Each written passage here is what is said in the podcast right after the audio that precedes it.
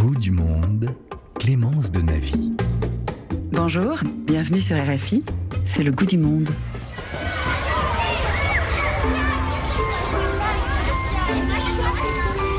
À la sortie, les amis d'Anaïs sont curieuses. Tu vas faire quoi pour ton anniversaire? Tu penses que tu auras combien de cadeaux? Et tu mangeras un gâteau au chocolat? La première question que grand-mère pose est toujours Est-ce que tu as faim? Lui a apporté quelque chose à grignoter. Des camarades semblent mener l'enquête. C'est quoi? Ça a l'air un peu bizarre. Mais ta grand-mère, elle parle quelle langue? Elle ne fait pas de vrais bisous? Pour la première fois, Anani réalise que grand-mère fait les choses à sa manière. C'est vrai qu'elle mélange plusieurs langues quand elle parle. Ses phrases résonnent parfois comme des formules magiques. C'est vrai aussi que grand-mère ne lui fait pas de bisous avec ses lèvres.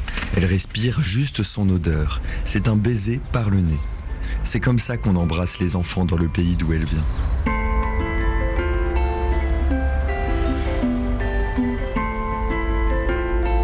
Bonjour Gracely, Bonjour Clémence, bienvenue. merci de me recevoir. Vous êtes écrivaine, vous êtes militante féministe, dit-on de vous, née en France de parents sino-cambodgiens, sino-khmer, auteur du blog La Petite Banane, d'une web-série, d'un podcast, d'un premier livre pour enfants dont on vient d'entendre les toutes premières pages. Oui. La page 2, la page 3 normalement. C'est un peu émouvant, c'est la première fois que je l'entends. Justement, qu'est-ce que ça fait de l'entendre Dit par un homme en plus, puisque c'est vous qui avez écrit ce livre, j'imagine que c'est une femme qui est dans votre tête. Oui, ça fait, c'est, j'a- j'adore en fait quand ce moment euh, arrive, c'est que euh, le livre n'est plus tout à fait que dans ma tête et dans mon esprit, il est, il existe et là, je l'entends exister en dehors de moi, donc c'est fabuleux. Alors ce livre, il s'appelle Et ça s'appelle Est-ce que tu as Est-ce faim que tu as faim Et il y a un sous-titre important. Une recette d'amour. Une recette d'amour. C'est un livre pour enfants. Euh, quel public Alors euh, l'édition On ne compte pas pour du beurre, c'est la maison qui m'a accueilli pour ce projet, m'a dit entre 3 et 6 ans. Mais en fait, euh, c'est pour euh, toutes les personnes qui lisent des livres à leurs enfants et pour les personnes qui lisent elles-mêmes des livres. Des livres à leurs enfants, notamment le soir ou le matin, pour les accompagner. Qu'est-ce qui a fait que vous avez écrit ce livre? Parce qu'un livre pour enfants, c'est c'est un peu un défi en soi. C'est une autre forme d'écriture, une autre forme de récit. Pour vous, quelle a été justement cette envie? D'où elle est venue? Alors, je, je, je réalisais pas du tout ça quand j'ai voulu. euh, je pensais pas que c'était euh, aussi singulier, mais effectivement, c'est un, un- parcours euh, que, que j'ai beaucoup aimé. Et euh, j'ai eu l'envie d'écrire ce livre parce que euh, moi-même, étant maman, quand j'ai eu mes enfants, j'ai cherché des ouvrages à leur lire. Donc, j'adore cette, ce moment de la, de la lecture du soir. C'est vraiment un moment magique où on les prend sur les genoux et que on passe ce petit moment précieux avant d'aller au lit. Et euh, je cherchais des livres à leur, leur lire, des livres qui puissent à la fois ouvrir leur imagination, qui puissent euh, leur donner euh, euh, des, de, de doux rêves et refléter leur quotidien. Et c'est là que je me suis rendu compte qu'il y avait énormément de, de, de livres qui représentaient des enfants euh, asiatiques euh, comme mes enfants, euh, dans des rizières ou euh, allant à des temples, ce qui n'est pas le cas de mes enfants, en tout cas sur la base du quotidien. Et donc j'ai voulu euh, créer ce livre aussi pour, euh, pour mes enfants. Bon, maintenant ils sont un peu grands, mais ils ont quand même lu ce livre. Qui puisse s'identifier Oui, je pense que de pouvoir se voir dans un ouvrage, euh, ça donne une force incroyable parce qu'en fait, on existe euh, dans, dans, dans un livre et on, on, se, on se voit et ça donne euh, une. Voilà, on, se, on, on a de l'estime de, de soi par le biais de cette représentation de soi. Parce qu'elle existe. Est-ce que c'est le livre qui vous a manqué, vous, quand vous étiez petite? Ben, je crois qu'en fait, tous les livres que je voudrais écrire, c'est des livres qui m'ont manqué quand j'étais petite. ça, ça vient, l'écriture vient réparer des choses euh, en moi et à la fois, ça me donne beaucoup de joie et ça me donne aussi ce, cette satisfaction d'avoir euh, rempli quelque chose en creux. Rempli quelque chose en creux. Vous avez apporté des mots à un silence, peut-être. Oui, je pense que euh, cet ouvrage, Est-ce que tu as faim? Il euh, raconte euh, la relation entre une grand-mère et sa petite-fille. Cette relation, elle n'est pas forcément verbale. C'est une relation qui s'exprime à travers la nourriture et c'est le, le, sujet du livre. C'est comment est-ce que la grand-mère dit son amour dans les plats qu'elle fait pour sa petite fille. Et euh, moi, j'ai eu une grand-mère comme ça. J'ai eu une grand-mère euh, qui était silencieuse, en tout cas, euh, qui ne qui ne me parlait pas comme moi je parle à mes enfants ou que je comme je parlais à mes petits enfants, mais elle me faisait beaucoup beaucoup à manger. Et j'ai mis beaucoup de temps à réaliser que c'était de l'amour, c'était de l'amour pur sous la forme d'une assiette, mais c'était pas moins que un je t'aime. Mmh, parce qu'il y avait une attention aussi à, ce, à vos mets préférés, est-ce que vous aimiez manger Est-ce qu'elle faisait attention à ça? Est-ce que vous le voyez de cette manière-là?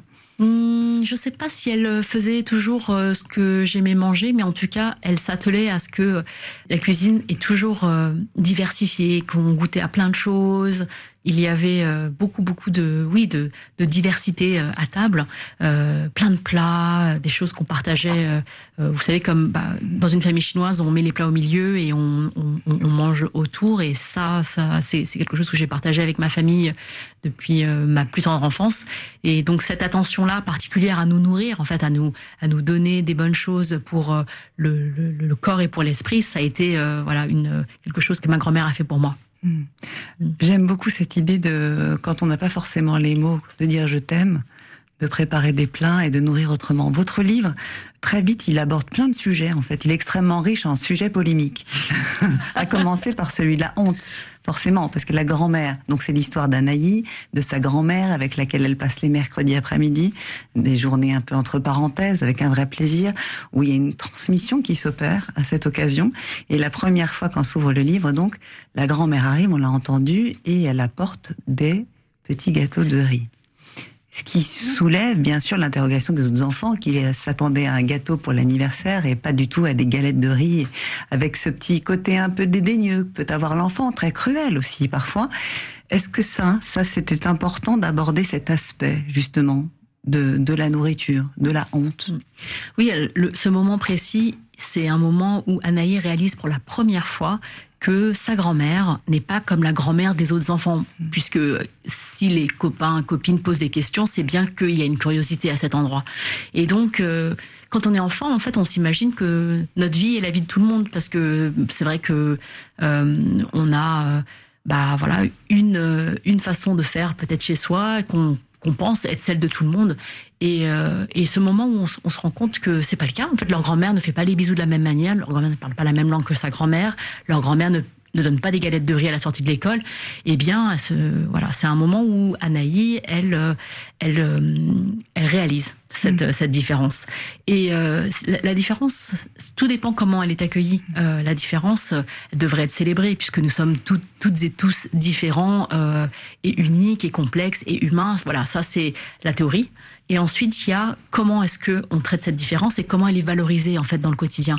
Et il m'est arrivé moi en tant que euh, enfant du sud-est de, de l'Asie d'avoir entendu des euh, des phrases euh, sur mon héritage culturel, que vous mangez des choses bizarres, que vous euh, vous faites les choses autrement, mais autrement moins bien. C'est comme ça que je l'ai compris. Et c'est vrai que ça a créé un sentiment de bah, de honte, de rejet de soi aussi euh, que ça a pu entraîner. Et c'est exactement ça que je voulais exprimer dans ce livre, afin de montrer que c'est un sentiment assez commun finalement, euh, qu'on peut passer par là sans euh, que ce soit euh, destructeur pour soi. Oui, moi c'est exactement ce que je ne veux pas pour mes propres enfants, c'est-à-dire que qu'ils sachent que en fait on peut en parler, on peut évoquer ce sujet-là entre nous et que euh, la nourriture qui est un endroit d'union, de rassemblement, peut aussi parfois euh, créer ce malaise-là qu'il convient de d'ouvrir le dialogue à ce, à ce moment. Cette différence que vous, en tant qu'enfant, vous demandez justement euh, d'effacer. Oui. Il fallait pas être différent quand vous étiez enfant? Bah, disons que je pense qu'en tant qu'enfant, on a envie d'être comme les autres. Je pense que déjà c'est quelque chose de très naturel d'avoir, euh, de se, de vouloir faire partie d'une bande, faire partie d'un groupe. Je pense que c'est très humain d'avoir envie de ça. La, la, question de la différence, elle est euh, pas forcément bien accueillie parce que justement, on a envie d'être comme tout le monde. Mais euh, on peut pas euh, le nier que euh, nous sommes, nous vivons chaque, chacun chacune notre propre expérience et que lorsque se pose cette question-là, eh bien il faut il faut l'accueillir avec euh, avec bienveillance et ne pas en faire euh, tout un plat. ce qu'on est en train de faire. non, ce que j'aime particulièrement, c'est que vous ne parlez pas de différence justement. Vous dites que la grand-mère, elle fait à sa manière. Oui. Le pont, il est là. Mm. Si elle fait à sa manière, après on accepte qu'elle fasse à sa manière. Et justement, on va vers elle et on découvre que, ben, que cette manière, elle a plein de, choses intéressantes, en fait, derrière cette manière et une histoire. Vous avez écrit ce livre, alors il est en français, mais il y a des idéogrammes en chinois. C'était un parti pris Oui, parce que la, la grand-mère, euh, elle parle dans sa langue euh, à Anaï, et c'est pour ça que les, les, camarades demandent quelle langue parle la grand-mère. Et donc dans le dans le livre, les idéogrammes que j'ai inclus sont des idéogrammes qui sont euh, inspirés de la langue de ma grand-mère, qui était cantonaise, et donc elle parle un chinois du sud de la Chine, qui est le cantonais. Et, euh, et, donc, est-ce que tu as faim? Ça se dit euh, Ça veut dire euh, est-ce que voilà, est-ce que tu as faim? Est-ce que tu as déjà faim en fait? Et, et j'ai inclus ces idéogrammes parce qu'ils étaient naturels en fait dans la conversation que la grand-mère et la petite fille ont. Euh, et euh, donc, euh, elle mange aussi des chassis qui sont les, les brioches au porc laqué, qui sont des brioches typiques de, de, la région du sud de la Chine. Voilà, c'est des choses que j'ai incluses comme des clins d'œil à cette, à cette langue que parle la grand-mère. Mmh, et accessoirement, que pourront reconnaître les lecteurs chinois de votre livre, qui vont reconnaître ces idéogrammes, qui savent peut-être les lire, qui parlent chinois chez eux, alors qu'ils vont parler français à l'école. Absolument. Ça, ça fait un autre pont aussi, c'est intéressant.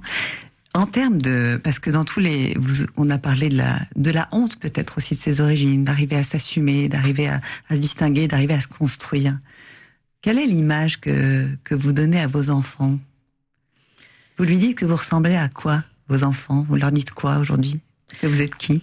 Bon, j'ai des enfants qui sont assez grands aujourd'hui, ils sont collégiens par exemple, euh, collégiennes, et euh, donc euh, ça peut être cruel au collège. Oui, oui, ben tout à fait. Je pense que euh, c'est constant, hélas.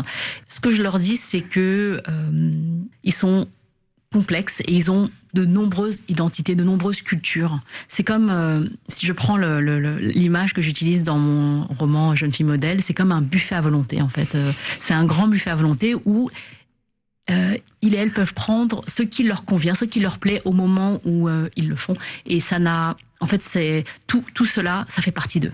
Euh, et c'est, il n'y a pas de chose qui, serait moins bien qu'une autre. Il n'y a pas une, un héritage moins valorisé qu'un autre. Et ça, c'est important qu'ils ne se ressentent pas cette, euh, ce besoin de choisir. On, n'a pas à choisir entre nos différentes parties de nous-mêmes. Quelle richesse oui, exactement. C'est ça le, le, le, la conclusion qu'on devrait toujours avoir, c'est quelle richesse nous sommes, qui que nous sommes.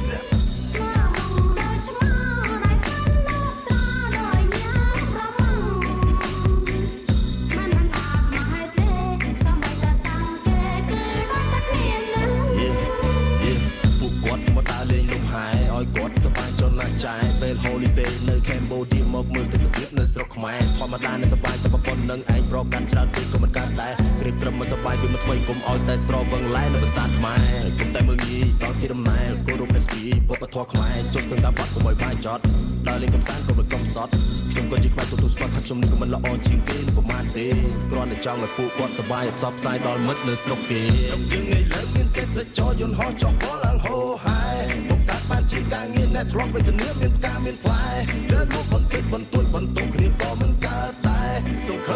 បានយល់ពីខ្ញុំហើយណាចែ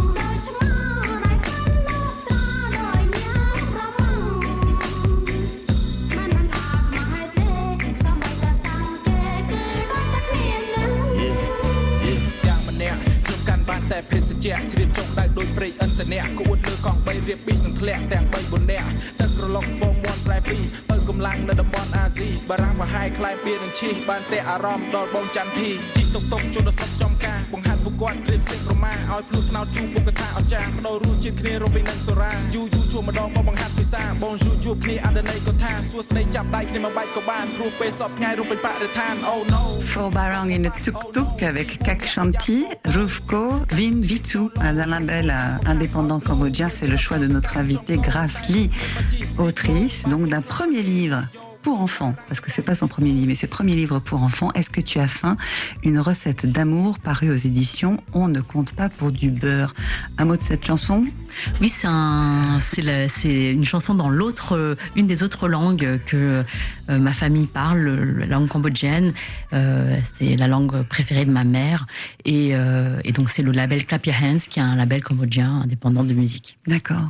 On, on notera évidemment les références de la chanson sur notre site internet. Votre mère, euh, cambodgienne, elle avait grandi, ils ont grandi vos deux parents au Cambodge?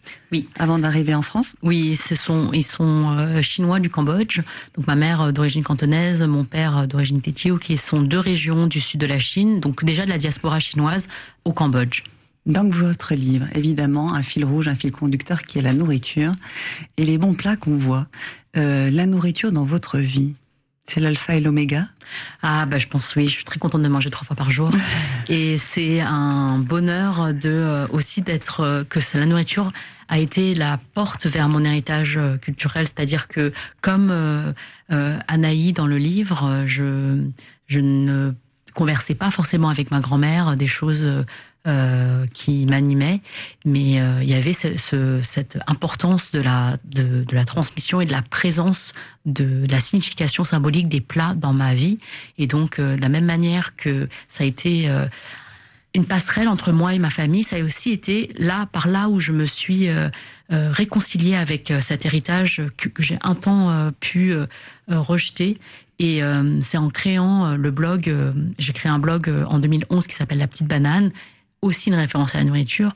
Et, euh, ce titre, Banane, c'était en, en référence au fait que euh, c'est un symbole d'une deuxième génération euh, en France, le fait d'être considérée jaune à l'extérieur et blanche à l'intérieur, le fait d'avoir été euh, issu d'un parcours de migration et d'avoir euh, ne, ne pas être né là où mes parents sont nés. Et, euh, ce, et, et par ce blog, c'était un blog gastronomique où je chroniquais des adresses parisiennes où m'emmenaient manger mes parents et euh, je parlais de ces adresses-là euh, au grand public pour leur euh, pour partager ces bonnes euh, ces bonnes choses. Et donc euh, cette ce ce lien de la nourriture aux autres, j'ai toujours nourri en fait cette cette voix. Le, le livre Est-ce que tu as faim? Et c'est une continuité pour moi de cette ce partage en fait que je fais auprès des miens. Il y a une recette à la fin? Pourriez me dire déjà une recette de quoi? Mhm.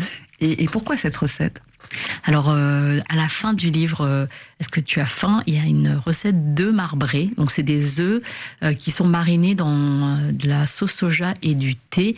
Et avec une, euh, ils sont marbrés parce qu'on a craquelé la coquille et ça fait des, des magnifiques petites Marbreux, des traits en fait. voilà, des traits et, et, et chaque chaque création est unique évidemment puisque euh, ce sont c'est fait à la main par nos petites mains.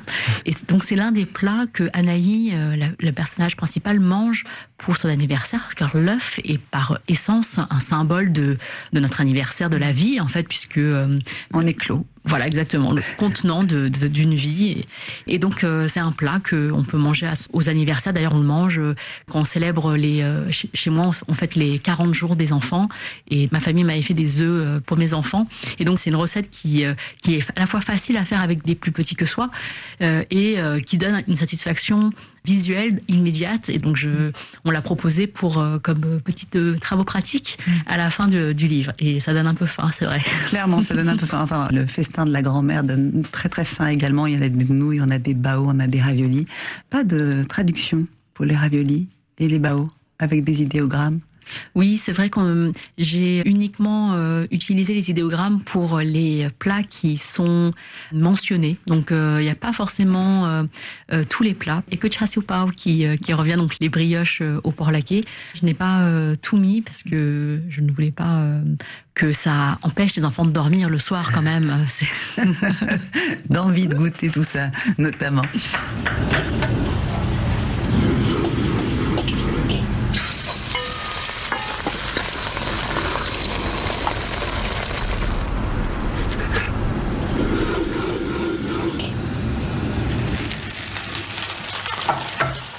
Qu'est-ce qu'on vient d'entendre?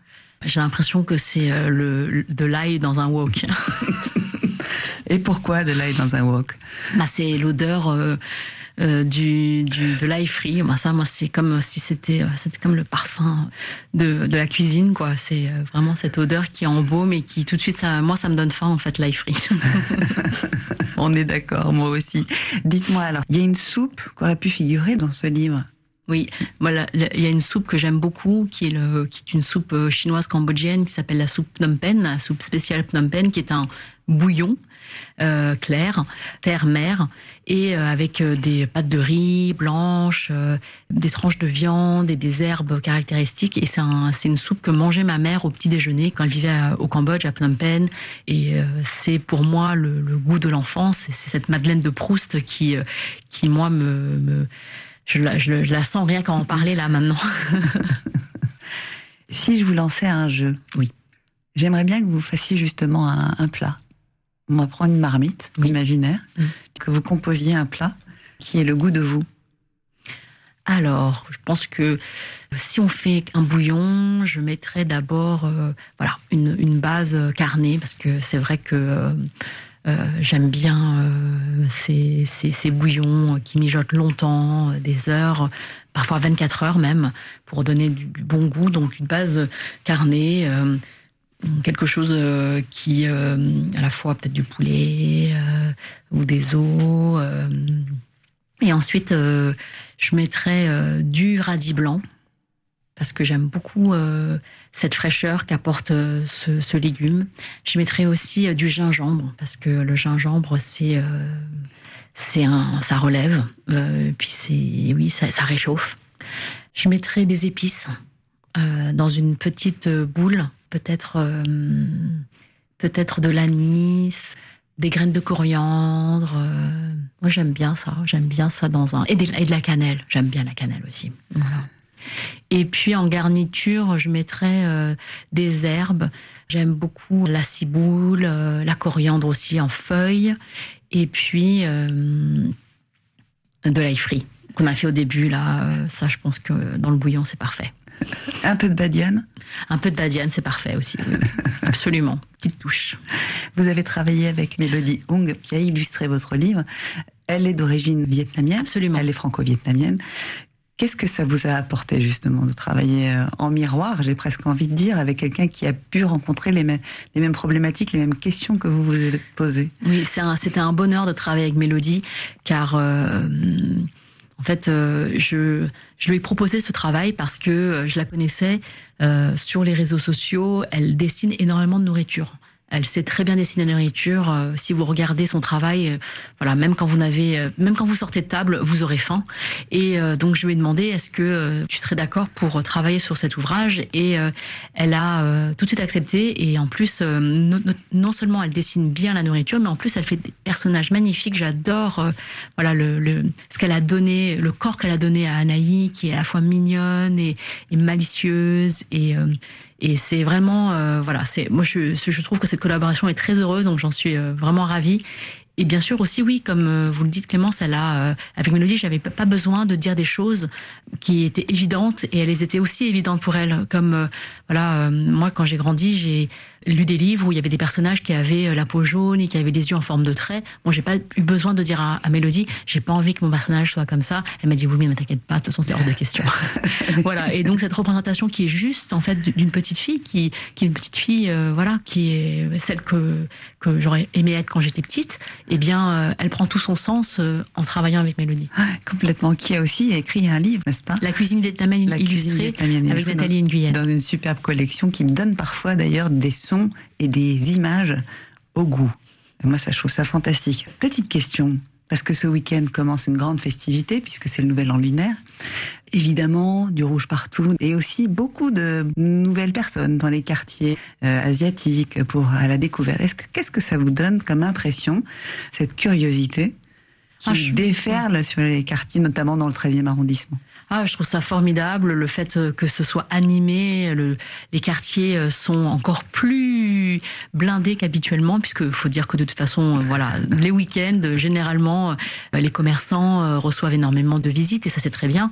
En plus, pour les festivités du Nouvel An, c'est les personnes qui viennent pour pour la première fois, moi je, je trouve que c'est euh, c'est formidable, c'est une chance d'avoir à Paris et dans les grandes villes des défilés, des démonstrations euh, culturelles, de euh, voilà de danse. C'est l'occasion de goûter à des choses qu'on n'aurait pas l'occasion de goûter dans un autre cadre. Je, oui, non, je trouve ça formidable d'avoir de, de fêter plusieurs fêtes en fait tout au cours de l'année.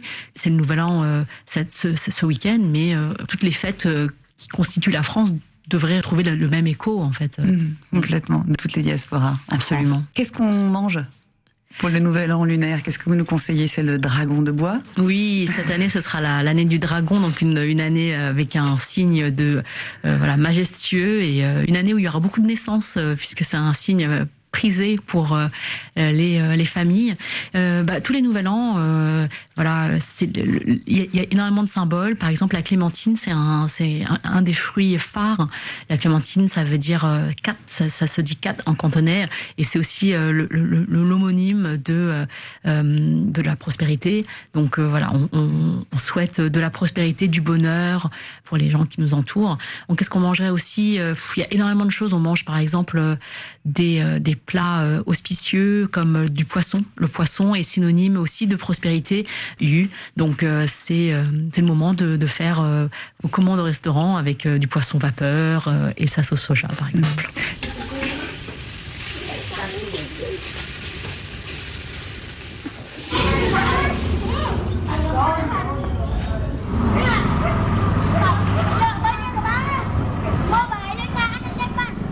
Dernière question. euh, Est-ce que c'est une dernière question? Bah oui, parce qu'on arrive à la fin de cette émission. Déjà. Déjà, ça passe vite. Euh, vos enfants, vous leur avez donné tout ce qu'il faut pour être euh, et euh, J'espère. parce que la maternité, ça change complètement sa, sa, façon de voir. Moi, ça m'a changé énormément, oui, parce que d'être la, la personne qui transmet, ça m'a mis une pression énorme. je me suis dit, faut pas que, faut pas que je me loupe là, parce qu'il n'y a pas que moi qui, qui, qui en dépend. Il y a aussi des personnes euh, à part entière qui, qui sont là. Et euh, oui, je- ça m'a donné un autre regard sur moi-même et sur le monde dans lequel je voudrais vivre. Est-ce que ça a permis de débloquer des choses, notamment? Oui, bien sûr. Moi, ça m'a Il a fallu décider. Oui, je me suis dit c'est bon, ça suffit maintenant. euh, je vais, euh, je vais être pleinement moi-même. C'est vraiment, euh, il, m'a fallu ça. J'espère que, voilà, j'aurais voulu que ça ne se passe pas à travers la maternité, que j'aurais pu le faire avant ce déclic-là. Mais bon, enfin, c'est ce que je souhaite à tout le monde, hein, en réalité. Mais moi, c'est vrai que la maternité m'a beaucoup aidé. Merci beaucoup. Merci Clémence pour l'invitation. Est-ce que tu as faim? Une recette d'amour est publiée aux éditions On ne compte pas pour du beurre. Sur la page web de l'émission, on a glissé les liens pour vous suivre, vous lire, vous écouter et même vous écrire, comme pour nous écrire d'ailleurs. Sur les réseaux, c'est facile, par mail à l'adresse lgdm.rfi.fr. Merci à Mathieu Degueldre pour la réalisation et la mise en onde de ce goût du monde. L'émission est disponible en podcast sur Pure Radio ou sur votre plateforme d'écoute préférée, à partager, à écouter le jour, la nuit, comme vous le souhaitez. Un clin d'œil à Alexandre des Tabliers Rouges qui nous dit que le goût du monde rafraîchit l'âme. Merci à lui, à vous de votre fidélité. Très bonne semaine à tous.